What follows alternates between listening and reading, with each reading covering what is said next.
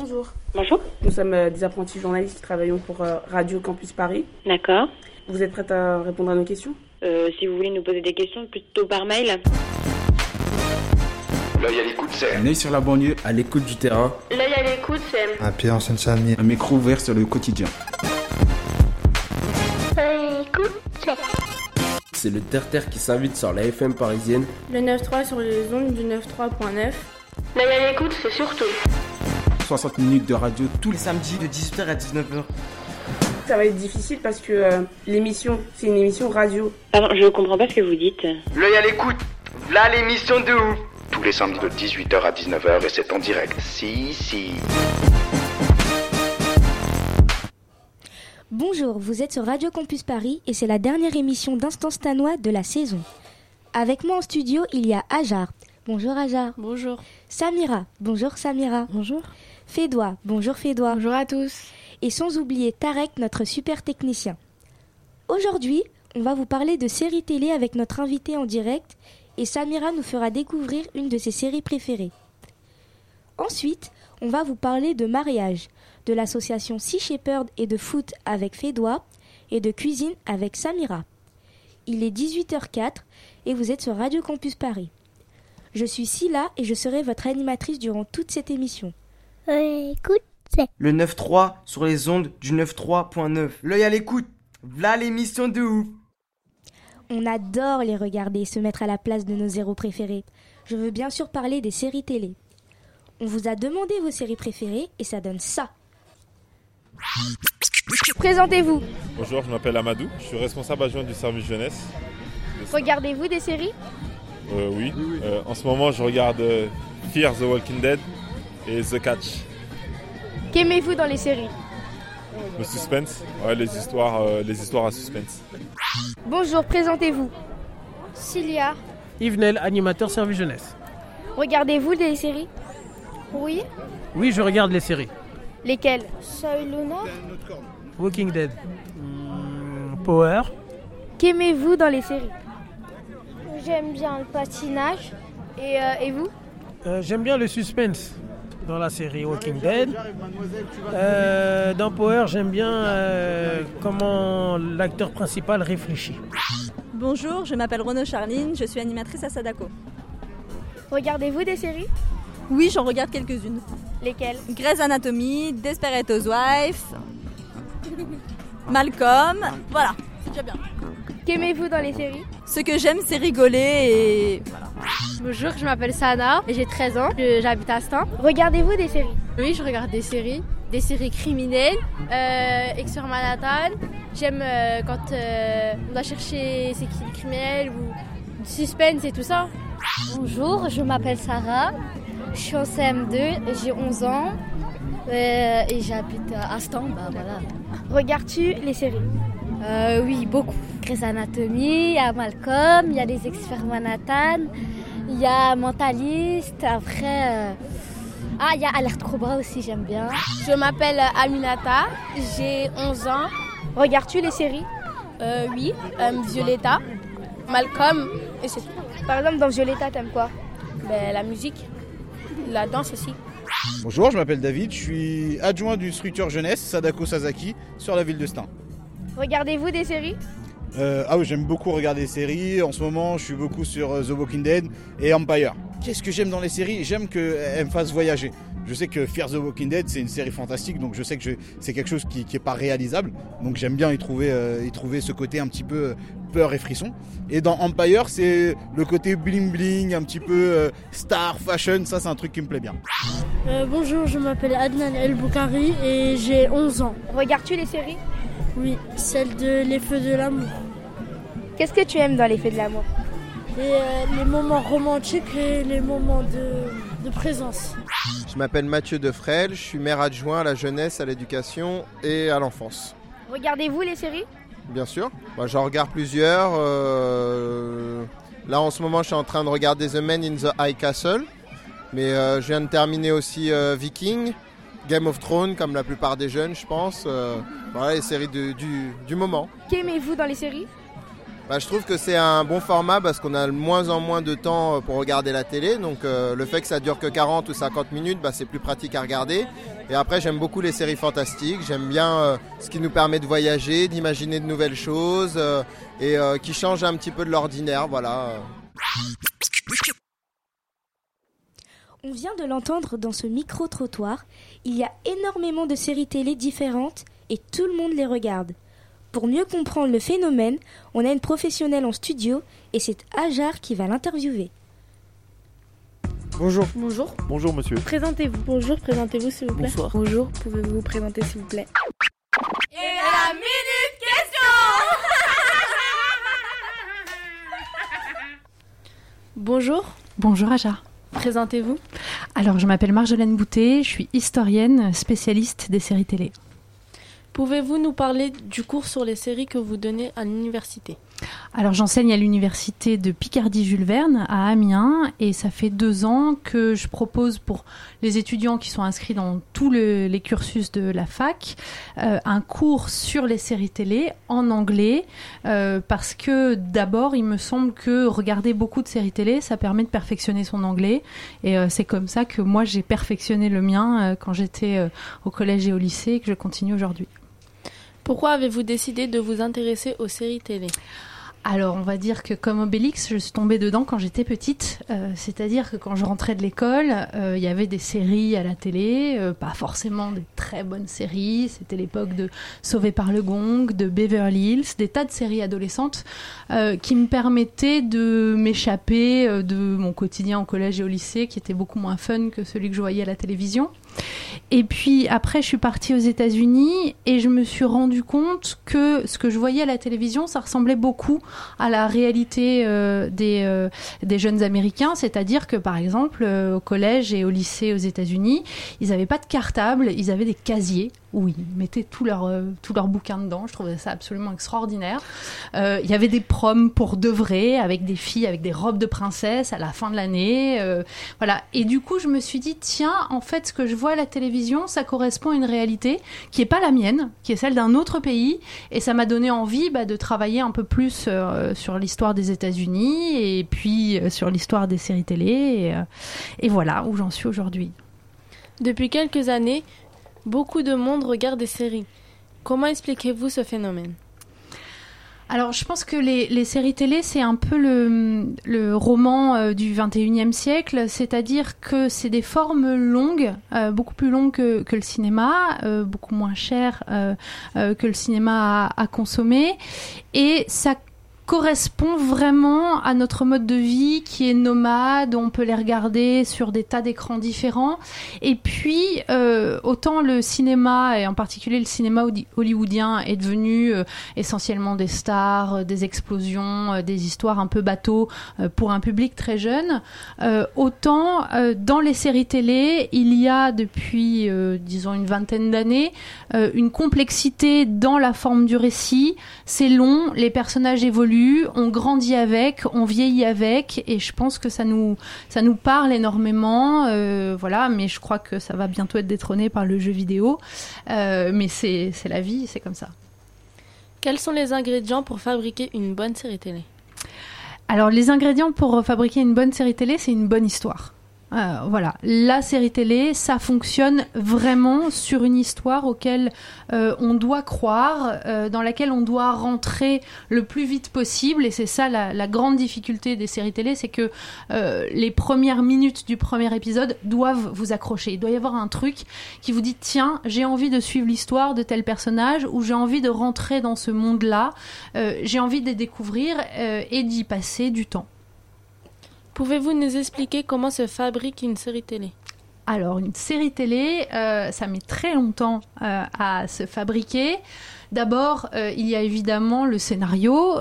Donc, aux États-Unis, par exemple, tous les ans, à peu près au mois de janvier, les chaînes de télé reçoivent plusieurs milliers de pitch. Un pitch, c'est deux lignes qui, comment dire, qui définissent un concept. Euh, par exemple, euh, six amis euh, vivent à New York, ils viennent de- d'entrer dans la vie active, et puis il y a les filles qui habitent dans un appartement et les garçons qui habitent dans l'appartement d'en face. Par exemple, on est dans un monde totalement imaginaire qui s'appelle Westeros et le roi va être assassiné. Ok, etc.. Et sur ces petites lignes comme ça, euh, les chaînes de télé disent ça, ça nous intéresse, ça, ça nous intéresse pas, ça, ça nous intéresse, etc. Bref, ce qui les intéresse, ils vont dire écrivez-nous un pilote. Là encore, donc vous avez des centaines de pilotes qui sont écrits, sélection, ça, ça nous intéresse, ça, ça nous intéresse pas, etc., etc. On arrive au tournage. Le tournage, il faut des acteurs, des réalisateurs, de la technique, des ingé son, des ingé lumière. Vous avez euh, plusieurs centaines de personnes qui travaillent sur une série télé. Aux États-Unis, c'est un phénomène, euh, comment dire, très industriel. C'est-à-dire que chacun va faire un petit truc. Vous avez des gens qui sont absolument spécialisés dans l'éclairage de tel machin, euh, le plan sur tel truc, ou dans l'écriture des scènes de comédie, des scènes d'amour, des scènes d'action. En France, euh, on a un héritage qui vient plus du cinéma où c'est le réalisateur qui décide de tout sur un plateau. Et donc, ça prend beaucoup plus de temps parce que vous avez une seule personne qui sait à peu près tout faire et qui donne les ordres à tout le monde. C'est pour ça que euh, aux États-Unis, vous avez 410 euh, séries par an en 2015. C'est un chiffre absolument incroyable. En France, on est à quelques dizaines et il nous faut un an au minimum, mais plutôt deux ou trois entre chaque saison parce que ça prend du temps de l'écrire, de les tourner, de les monter, d'ajouter de la musique, etc., etc. Quelles sont les différences entre les séries pour ados et celles pour les adultes? Alors, euh... alors, ce qui est assez drôle, c'est que euh, les enquêtes montrent que les adultes regardent beaucoup plus les séries d'ados que les ados. Et les ados, c'est plutôt les séries d'adultes qui les intéressent. Mais tout simplement parce que euh, on n'a pas forcément envie de se voir nous à la télévision euh, on a plus envie d'apprendre des choses, on a plus envie de découvrir euh, d'autres mondes. Vous avez envie de euh, vous évader à Westeros, vous avez envie de voir comment ça se passe chez un policier, comment ça se passe chez un médecin, etc., etc. Alors que quand on est adulte, on se dit ah ouais, c'était chouette quand même l'adolescence et j'ai envie de revoir les premiers émois, les premiers amours, les premiers machins. voilà. Alors que quand on est dedans, c'est pas forcément ça qui qui intéresse. Mais voilà. Je sais pas si j'ai répondu à la question. Et les séries pour les filles et pour les garçons? Alors, euh, là encore, les études montrent que globalement, les filles euh, regardent beaucoup plus des séries que des garçons. Euh, parce que, et là encore, il n'y a que des filles autour des micros et les garçons sont à la technique ici, ça montre bien que les filles sont dans la tchatch dans le dialogue, dans le langage, qu'on aime bien les histoires, qu'on aime bien quand ça parle, etc. Les garçons, eux, sont plus dans l'action, vont plus regarder du foot. Euh, bon, voilà, ça dure moins longtemps. Euh, euh, mais globalement, donc, les filles regardent à peu près tout en série. Les garçons vont regarder davantage de séries d'action où ça va être noir, où il va y avoir du sang et du crime. Voilà, mais les filles peuvent en regarder aussi et avec des histoires plus courtes que euh, les soap opéras, que Grey's Anatomy en 15 saisons, etc., etc. Quels sont les pays qui produisent le plus de séries télé dans le monde Alors les États-Unis, incontestablement, euh, avec 410 séries par an, euh, c'est l'endroit où on produit le plus de séries. Mais aujourd'hui, euh, vous avez des pays qui maintenant exportent leurs séries, y compris aux États-Unis et partout dans le monde. Enfin, les pays scandinaves, le Danemark en particulier, exporte beaucoup de séries. Une espèce de buzz autour des séries danoises. la Suède euh, un peu moins, mais encore, euh, encore pas mal. Euh, la Norvège aussi. La France exporte des séries, y compris aux États-Unis. Israël produit des séries qui sont vues partout dans le monde et qui sont rachetées en général aux États-Unis. Homeland, par exemple, c'est l'adaptation d'une série israélienne. mais vous avez aussi des tas de séries qu'on voit pas forcément en France. Toute l'Amérique du Sud produit énormément de telenovelas euh, qui sont vues en gros partout dans le monde sauf en France, euh, pour des raisons bizarres, mais c'est comme ça. Euh, L'Égypte, jusqu'au printemps arabe, faisait énormément de séries. Aujourd'hui, c'est plutôt la Turquie euh, qui est en train de faire euh, des très bonnes séries. Et enfin, euh, la Corée du Sud, euh, qui est vraiment le pays asiatique qui produit le plus de séries et qui inonde les marchés euh, japonais, chinois euh, et euh, jusqu'au Moyen-Orient. Quel est pour vous le top 3 des meilleures séries de télé aujourd'hui? Ah là là, aujourd'hui. Euh, alors, moi, les séries que j'aime beaucoup en ce moment, il y a American Crime, euh, qui est une série euh, qui en est dans sa deuxième saison.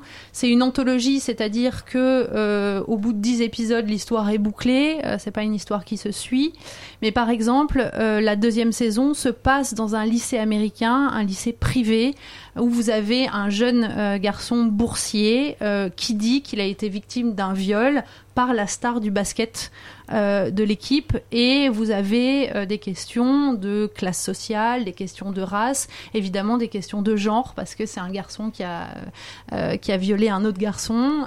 C'est vraiment très dur et très fort sur la société américaine. Euh, un peu moins euh, un peu moins dur, un peu plus rigolo et ça passe en ce moment sur Énergie 12, euh, c'est Unreal sur les coulisses d'une émission de télé-réalité type Le Bachelor. Et ça démonte bien comment est, sont cons- comment est construit, euh, sont construites les émissions de télé-réalité, à quel point tout le monde est manipulé, euh, et en même temps, ceux qui la font sont également manipulés euh, par des enjeux de carrière ou d'amour. Moi, je trouve ça très très bien. Et une troisième. euh, Orange is the New Black. euh, pour euh, citer une série euh, américaine, mais il y en a, aussi des séries françaises, des séries britanniques qui sont vraiment géniales, mais j'ai pas de pas d'idées là qui me viennent tout de suite. Pouvez-vous nous parler des livres que vous avez écrits? Alors, euh, sur les séries télé, euh, donc j'ai écrit les séries télé pour les nuls euh, en 2009. Ah, donc ça commence à remonter. Et oui, vous n'étiez pas né, presque. Les, les séries télé pour les nuls, en fait, je l'ai, écrit parce que je donnais un cours à l'époque à, à Sciences Po sur les séries télé. Euh, c'était vraiment le début en France où on commençait à s'intéresser euh, aux séries télé au niveau universitaire. Et il me manquait un manuel en français pour expliquer l'histoire des séries télé, les grands genres, qu'est-ce qu'une série euh, euh, criminelle, euh, enfin policière, euh, qu'est-ce qu'une série, qu'est-ce qu'une comédie, les différents types de comédies, les différents types de soap opéra, etc., etc. Et donc comme il- le livre manquait, j'ai décidé de, bah, de l'écrire. Euh, ensuite, en 2011, donc deux ans plus tard, euh, j'ai écrit euh, avec deux amis un guide thématique sur les séries télé qui s'appelait Sériscopie. Et c'est un très très gros bouquin où l'idée c'est de dire ce qu'on peut apprendre sur le monde en regardant des séries. Et donc on a fait plein de petits chapitres. Vous avez les hommes, les femmes, la famille, l'histoire, la science-fiction, etc., etc. Tout, tout un tas de métiers, la politique, le pouvoir. euh, voilà. L'idée, c'était vraiment de dire que les séries télé, c'est de la culture et qu'on peut vraiment se cultiver, apprendre des choses en regardant, euh, en regardant des séries télé. Et puis en 2013, euh, j'ai écrit un livre sur un petit livre sur une série euh, qui s'appelle Cold Case, euh, qui était une série qui me touchait particulièrement parce que c'est une série policière, mais dans laquelle le personnage principal, qui s'appelle Lily Rush, euh, emploie les méthodes de l'histoire pour résoudre des crimes du passé. C'est-à-dire qu'elle va interroger des gens, c'est-à-dire qu'elle ressort des archives pour essayer de comprendre euh, ce, qui a, euh, ce qui a mené au meurtre d'une victime dont en fait la, la vie est reconstituée. C'est Cold Case, c'est une série qui me semble très intéressante dans les séries policières parce que on s'intéresse pas à comment le crime euh, a été commis ou qui est l'assassin, mais c'est vraiment la vie de la victime et à quel point c'est horrible que cette vie se soit arrêtée à ce moment-là. Et puis c'est une série qui, bah, qui revendique euh, la différence, euh, la tolérance euh, dans, tout, dans tout un tas de... Enfin que ce soit sur, euh, sur le genre, sur la couleur de peau, sur les différences sociales. euh, voilà, donc c'était une façon d'expliquer tout ce que moi je voyais dans cette série. Voilà. Bah, merci d'avoir répondu à mes questions. À Bah, bientôt. Merci, Ajar. À bientôt. Merci à toutes les deux. Merci Marjolaine d'avoir accepté notre invitation. Votre interview était euh, très enrichissant. Merci. Nous allons maintenant écouter Bonbon d'Era. No matter.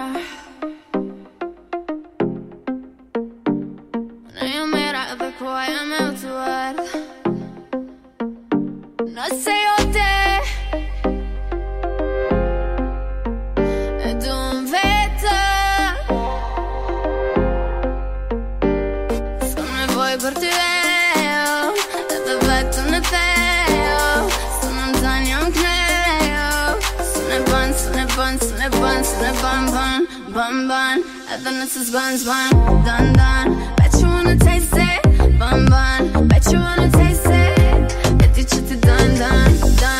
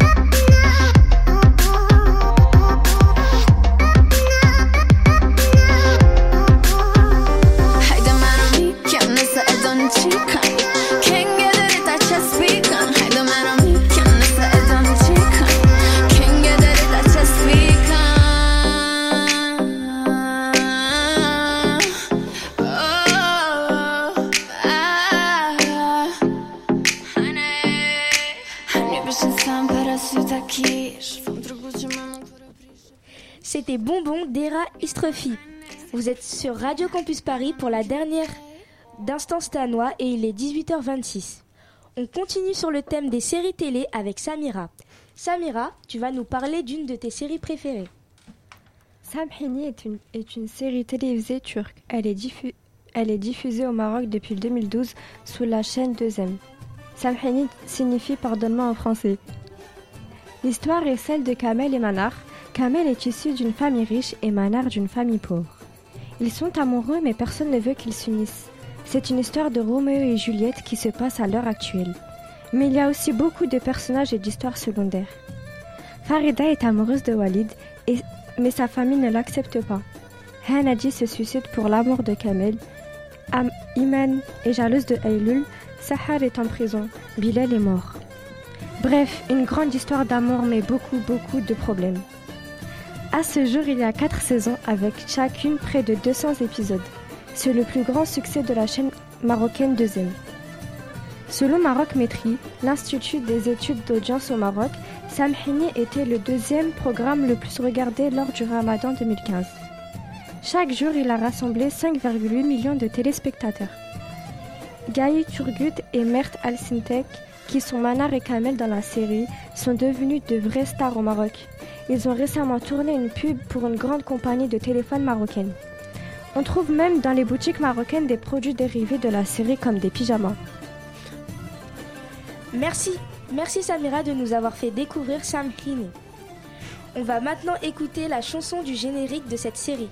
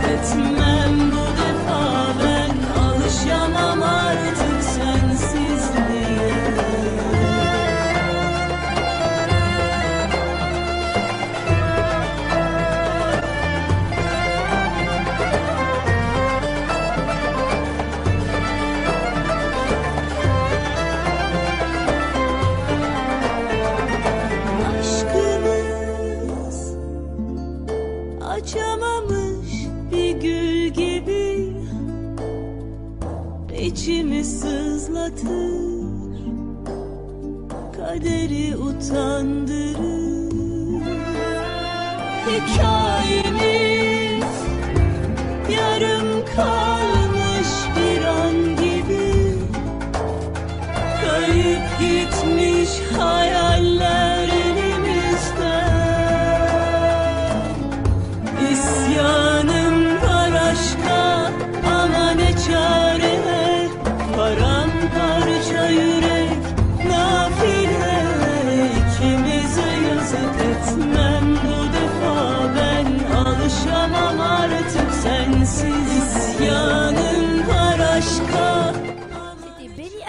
La chanson du générique de la série Sam Heaney. Dans cette série télé, il y a beaucoup d'histoires d'amour, beaucoup de mariages, et nous, aujourd'hui sur Radio Campus Paris, on a décidé de vous parler de mariage. Car, d'après une étude de l'INSEE, le nombre de mariages en France baisse. Le mariage est redevenu un vrai choix, car il existe d'autres formes d'union comme le Pax. Le Pax, le Pax n'est donc plus un passage obligé pour payer moins d'impôts. L'âge moyen du premier mariage a augmenté.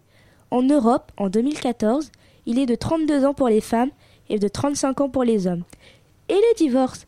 Vous êtes peut-être en train de vous dire que les divorces ne cessent d'augmen- d'augmenter. Mais, détrompez-vous. Les divorces aussi baissent. C'est principalement pour des raisons économiques. Les Américains ont même inventé un concept pour décrire ce phénomène. C'est le living together apart, une cohabitation entre ex. Malgré tout, le nombre de divorces reste élevé. Toujours d'après une étude de l'INSEE, en 2014, en France, 44 mariages sur 100 se sont terminés par un divorce, soit près d'un mariage sur deux. De tous les pays européens, la Lettonie est le pays où il y a le plus de divorces, et l'Italie est le pays où il y en a le moins. L'œil à l'écoute. C'est le terre-terre qui s'invite sur la FM parisienne. L'œil à l'écoute. V'là l'émission de ouf. Merci. je suis un ouf. Ouais, je suis un ouf. Il est 18h32, vous êtes sur Radio Campus Paris 93.9. On poursuit cette émission avec les animaux. On vous a demandé si vous étiez prêts à vous mobiliser pour leur cause. Bonjour. Bonjour, je m'appelle Adélina. D'accord. Je m'appelle Jasmine, je suis journaliste pour euh, Radio Campus Paris 93.9. Euh, je peux te poser une question si ça ne te dérange pas? Oui, bien sûr. D'accord. Êtes-vous prête à, à vous engager pour euh, protéger les animaux? Euh, personnellement, oui. Je ferai tout pour aider les animaux. Moi, j'aime bien, personnellement, j'aime bien les animaux et les aider à construire un meilleur cadre de vie. Et pour, c'est pour leur bien, au moment, oui. D'accord. Je t'en remercie. Au revoir. Au revoir, bonne journée. Bonjour. Est-ce que vous êtes prête à vous engager à protéger les animaux? Oui, Pourquoi? Parce que je suis humaine, j'aime me rendre service, j'aime, euh, je veux pas voir les gens souffrir et les animaux c'est la même chose. Bonjour. Bonjour.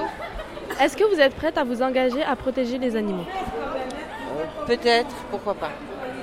Euh, Peut-être parce que ce sont des êtres vivants sans défense, euh, quelques-uns, euh, les petits animaux domestiques peut-être, euh, pour protéger la race animale aussi. D'accord, merci. Au revoir. Bonjour. Bonjour. Est-ce que vous pouvez me répondre à une question, s'il vous plaît? Oui. Alors, est-ce que vous êtes prêt à vous engager à protéger les animaux? Non. Parce que tout simplement parce que j'ai d'autres priorités plus importantes.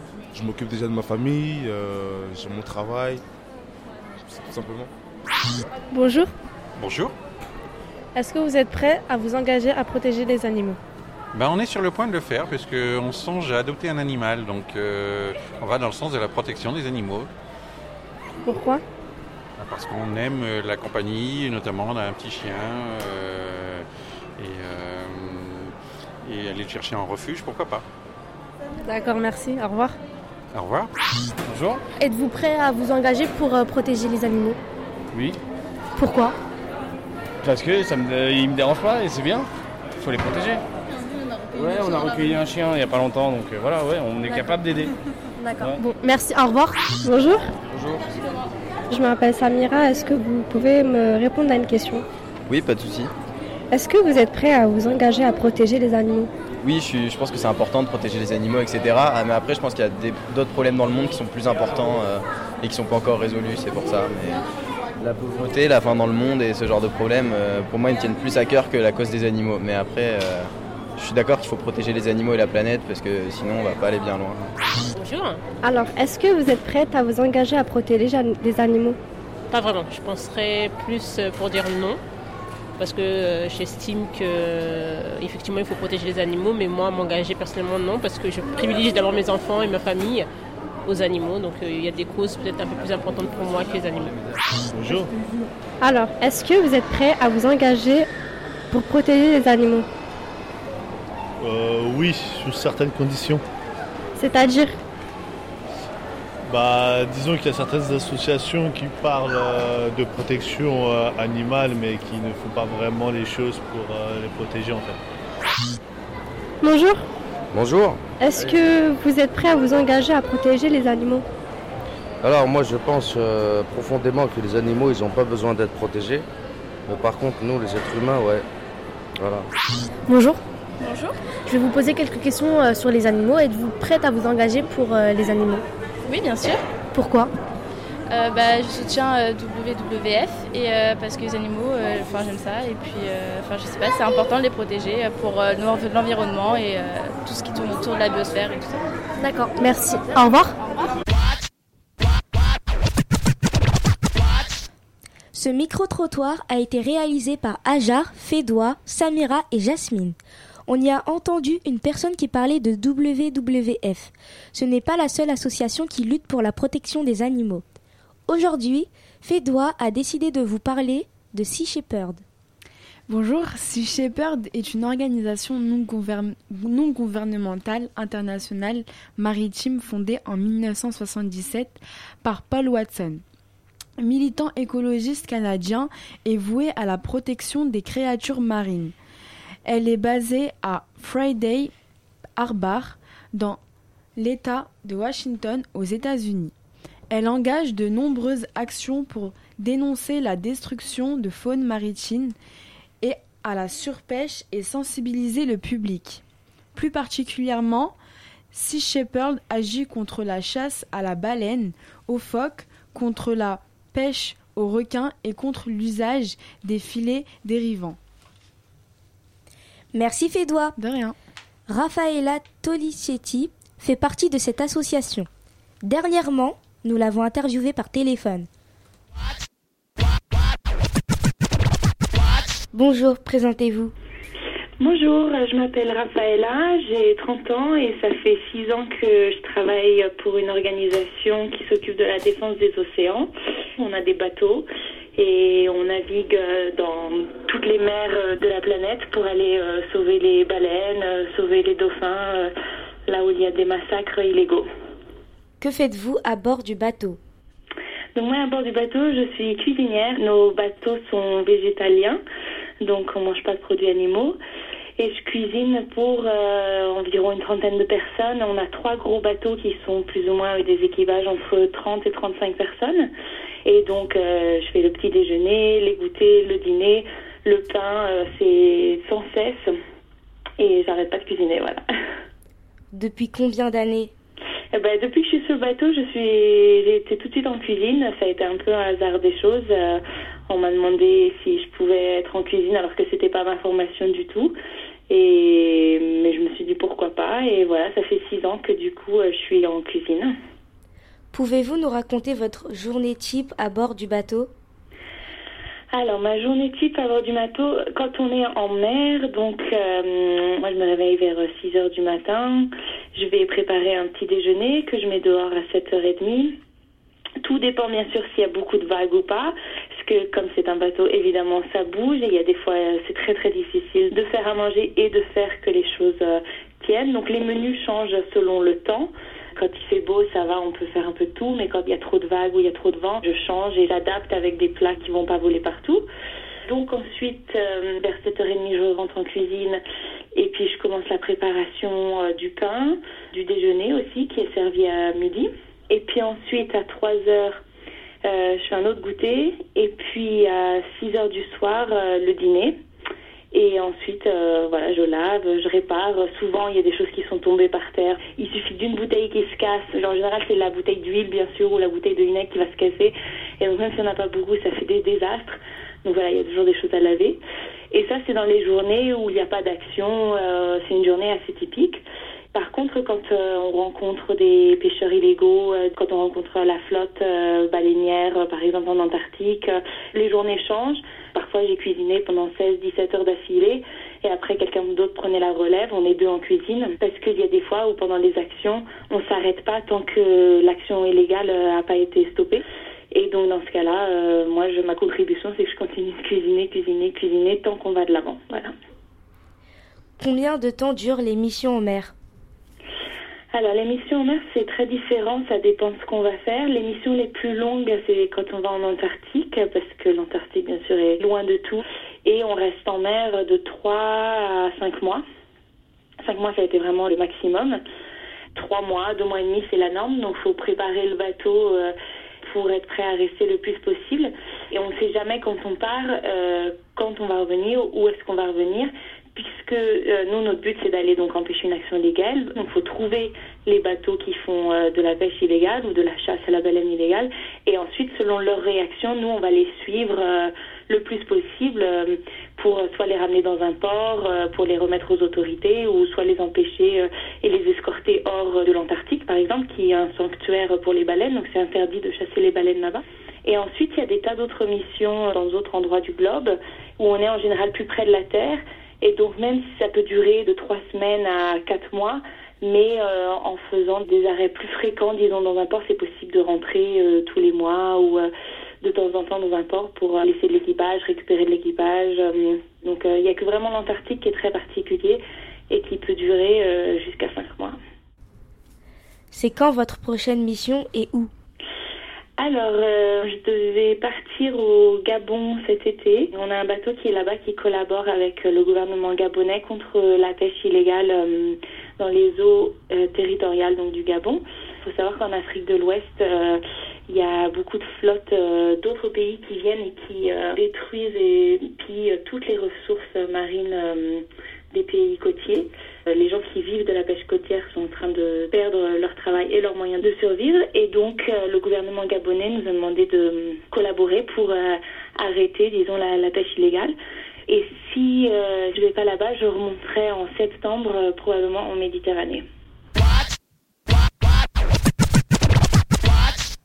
Vous êtes sur Radio Campus Paris pour la dernière émission d'Instant Stanois. Il est 18h42. Raphaëla travaille pour l'association Sea Shepherd. Elle a été interviewée par téléphone. Continuons de l'écouter.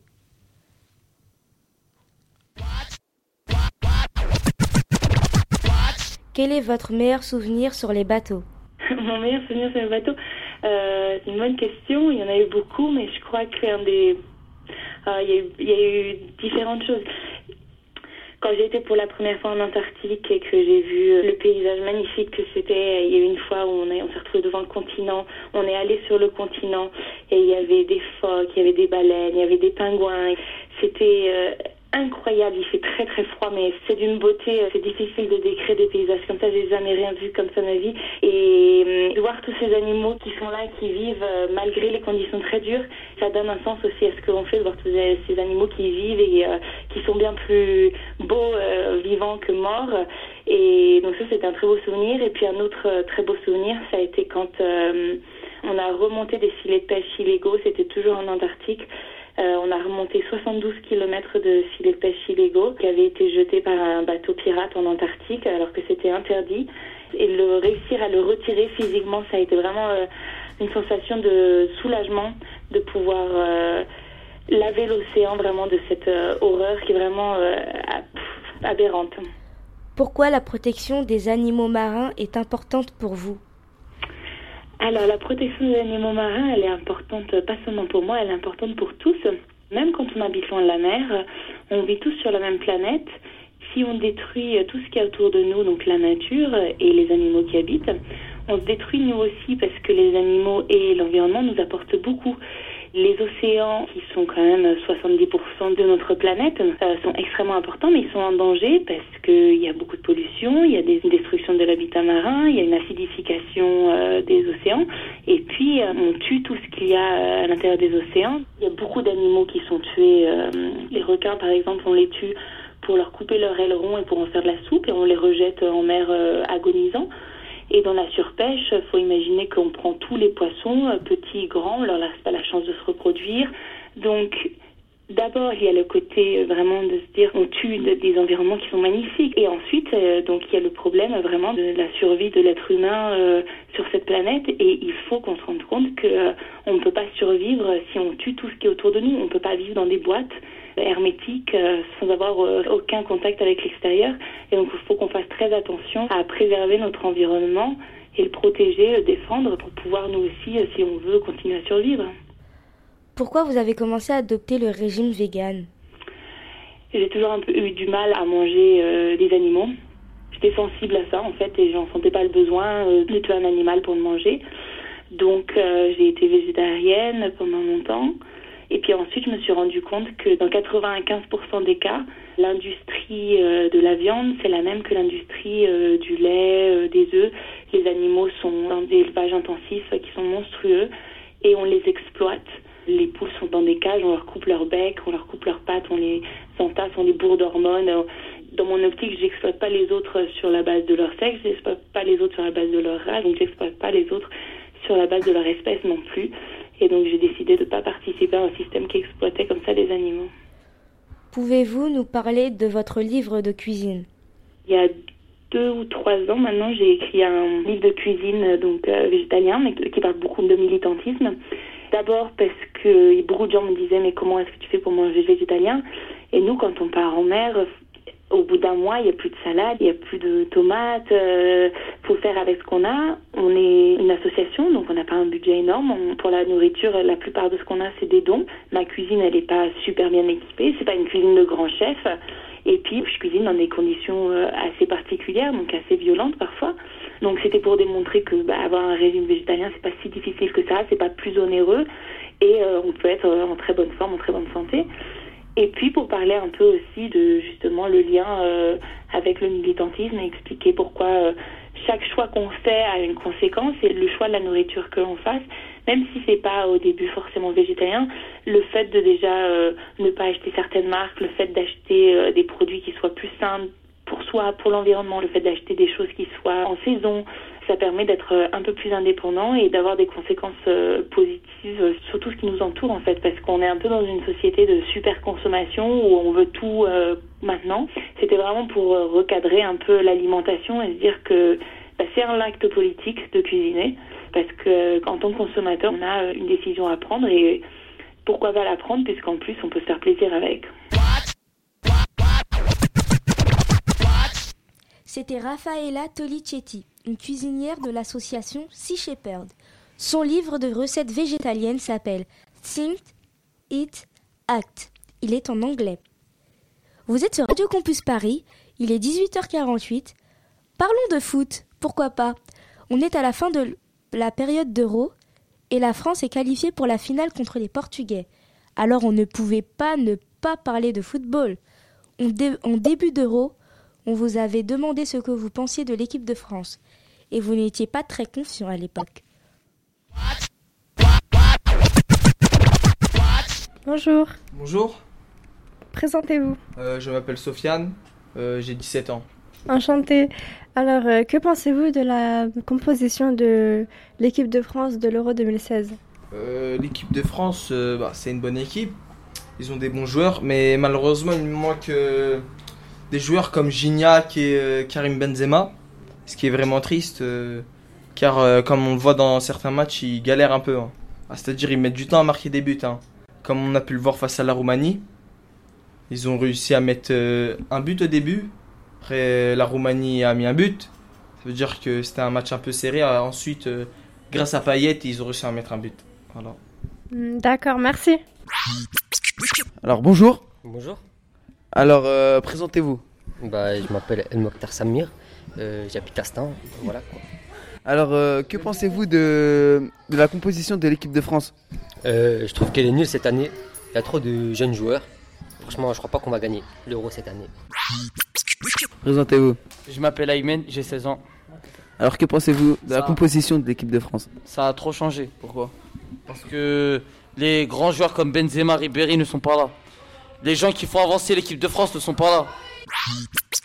Bonjour. Bonjour, Présentez-vous. je m'appelle Yanis, j'ai 16 ans.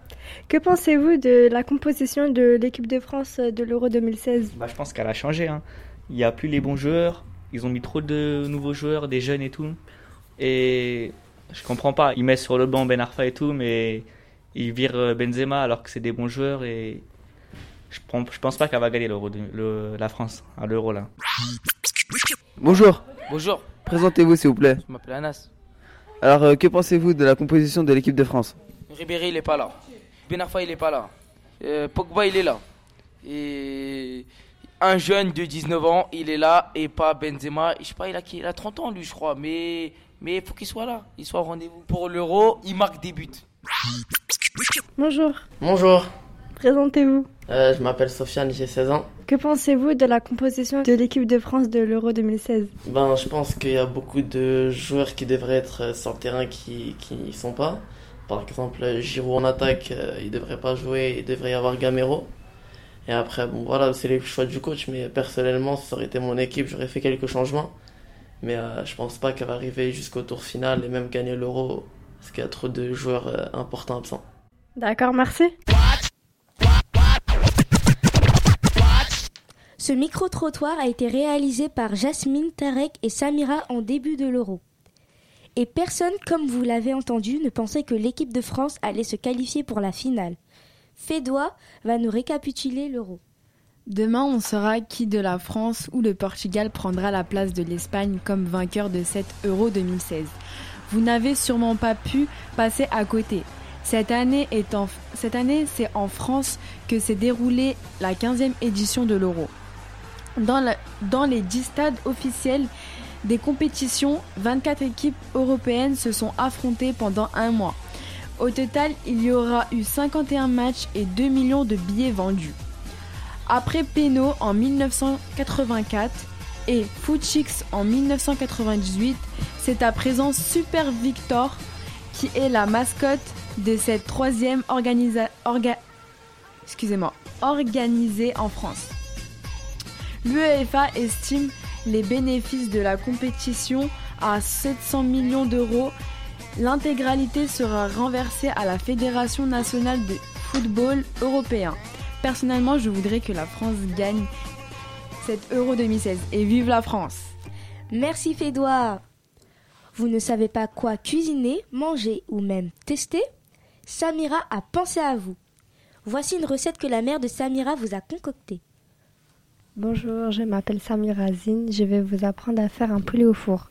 Il vous faudra pour la sauce 1,5 kg de cuisses de poulet, 2 oignons, un bouquet de persil et de coriandre, 3 tranches d'ail, du sel, une et demie de cuillère de gingembre, une petite cuillère de poivron noir, une cuillère de piment rouge doux, un citron, de l'huile de tournesol.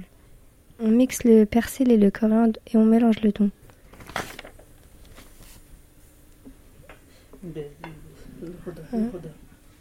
Alors, pour la deuxième étape, vous prenez un grand plat, euh, coupez en rondelles des carottes et des courgettes, en rondelles et des patates.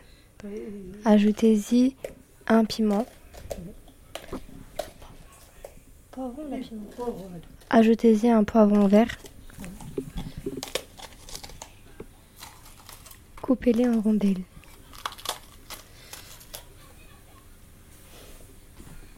Ajoutez-y un piment rouge.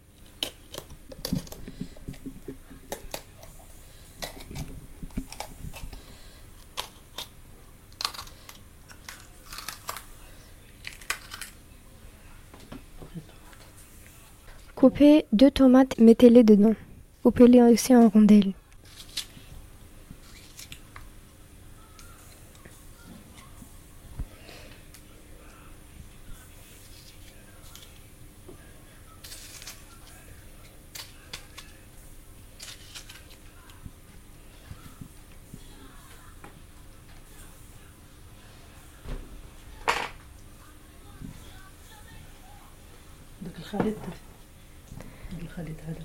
الشرموله تديرها فوق الخضره الشرموله باش درتي الدجاج لا صوص اللي درنا للدجاج نديروه فوق منه وي فوق من الخضره Alors la sauce que nous avons préparée, nous allons la mettre euh, par-dessus, euh, dans le plat par-dessus les légumes.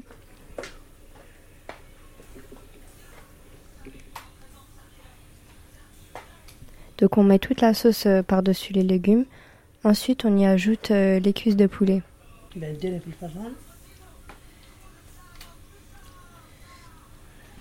et demie هنا هنا Une heure هنا في الفران À feu doux والعافية 180 Alors ensuite nous allons mettre tout ça au four et mettre à 100, à 180 degrés pendant une heure. Ça, ça fait.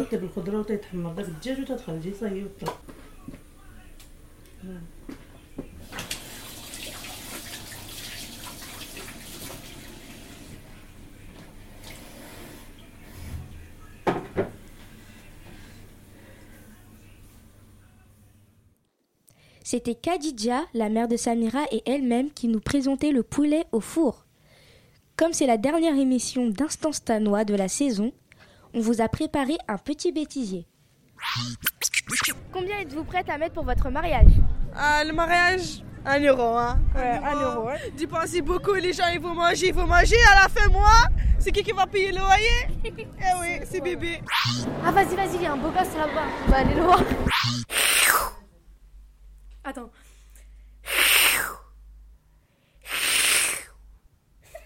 Je te jure, ça, ça, ça se voit ou pas T'as vu là, j'ai postillonné sur le micro. Pour quel motif êtes-vous prête à divorcer Déjà, faut que le- la personne ce soit un canard. Parce que voilà, moi j'aime un pas, canard, les bonhommes. Combien êtes-vous prêt à mettre pour votre mariage Alors je suis prêt à mettre deux poulets, maximum 5 poulets. Pourquoi Parce que 5 poulets c'est déjà beaucoup. Pour quel motif êtes-vous prêt à divorcer Si elle sait pas faire des poulets. Elle a dit tout ça, des trucs bizarres.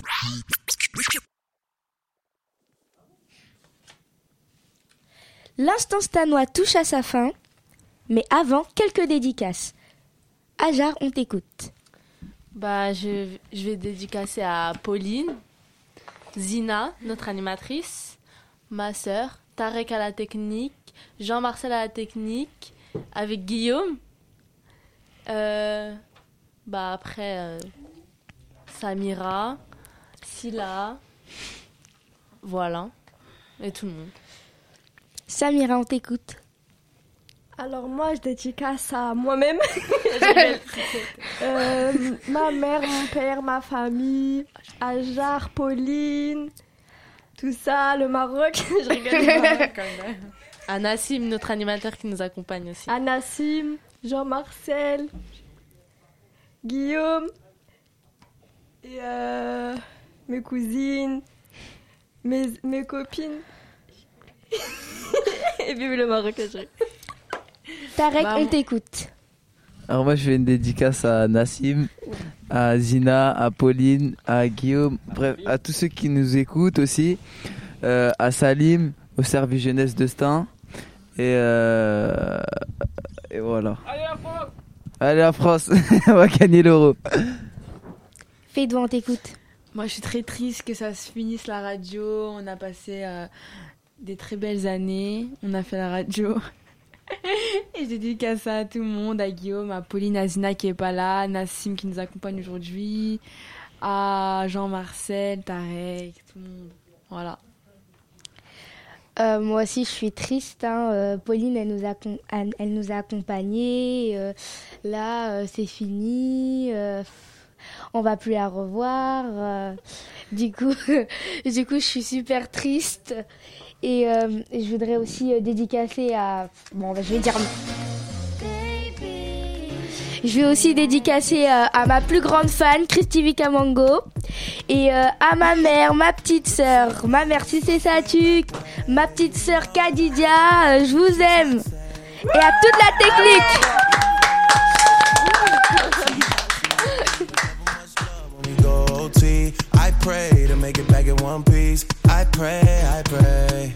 That's why I need a one. One more time before I go. Higher powers taking a hold on me. I need a one dance. Got a Hennessy in my hand. One more time before I go. Higher powers taking a hold on me.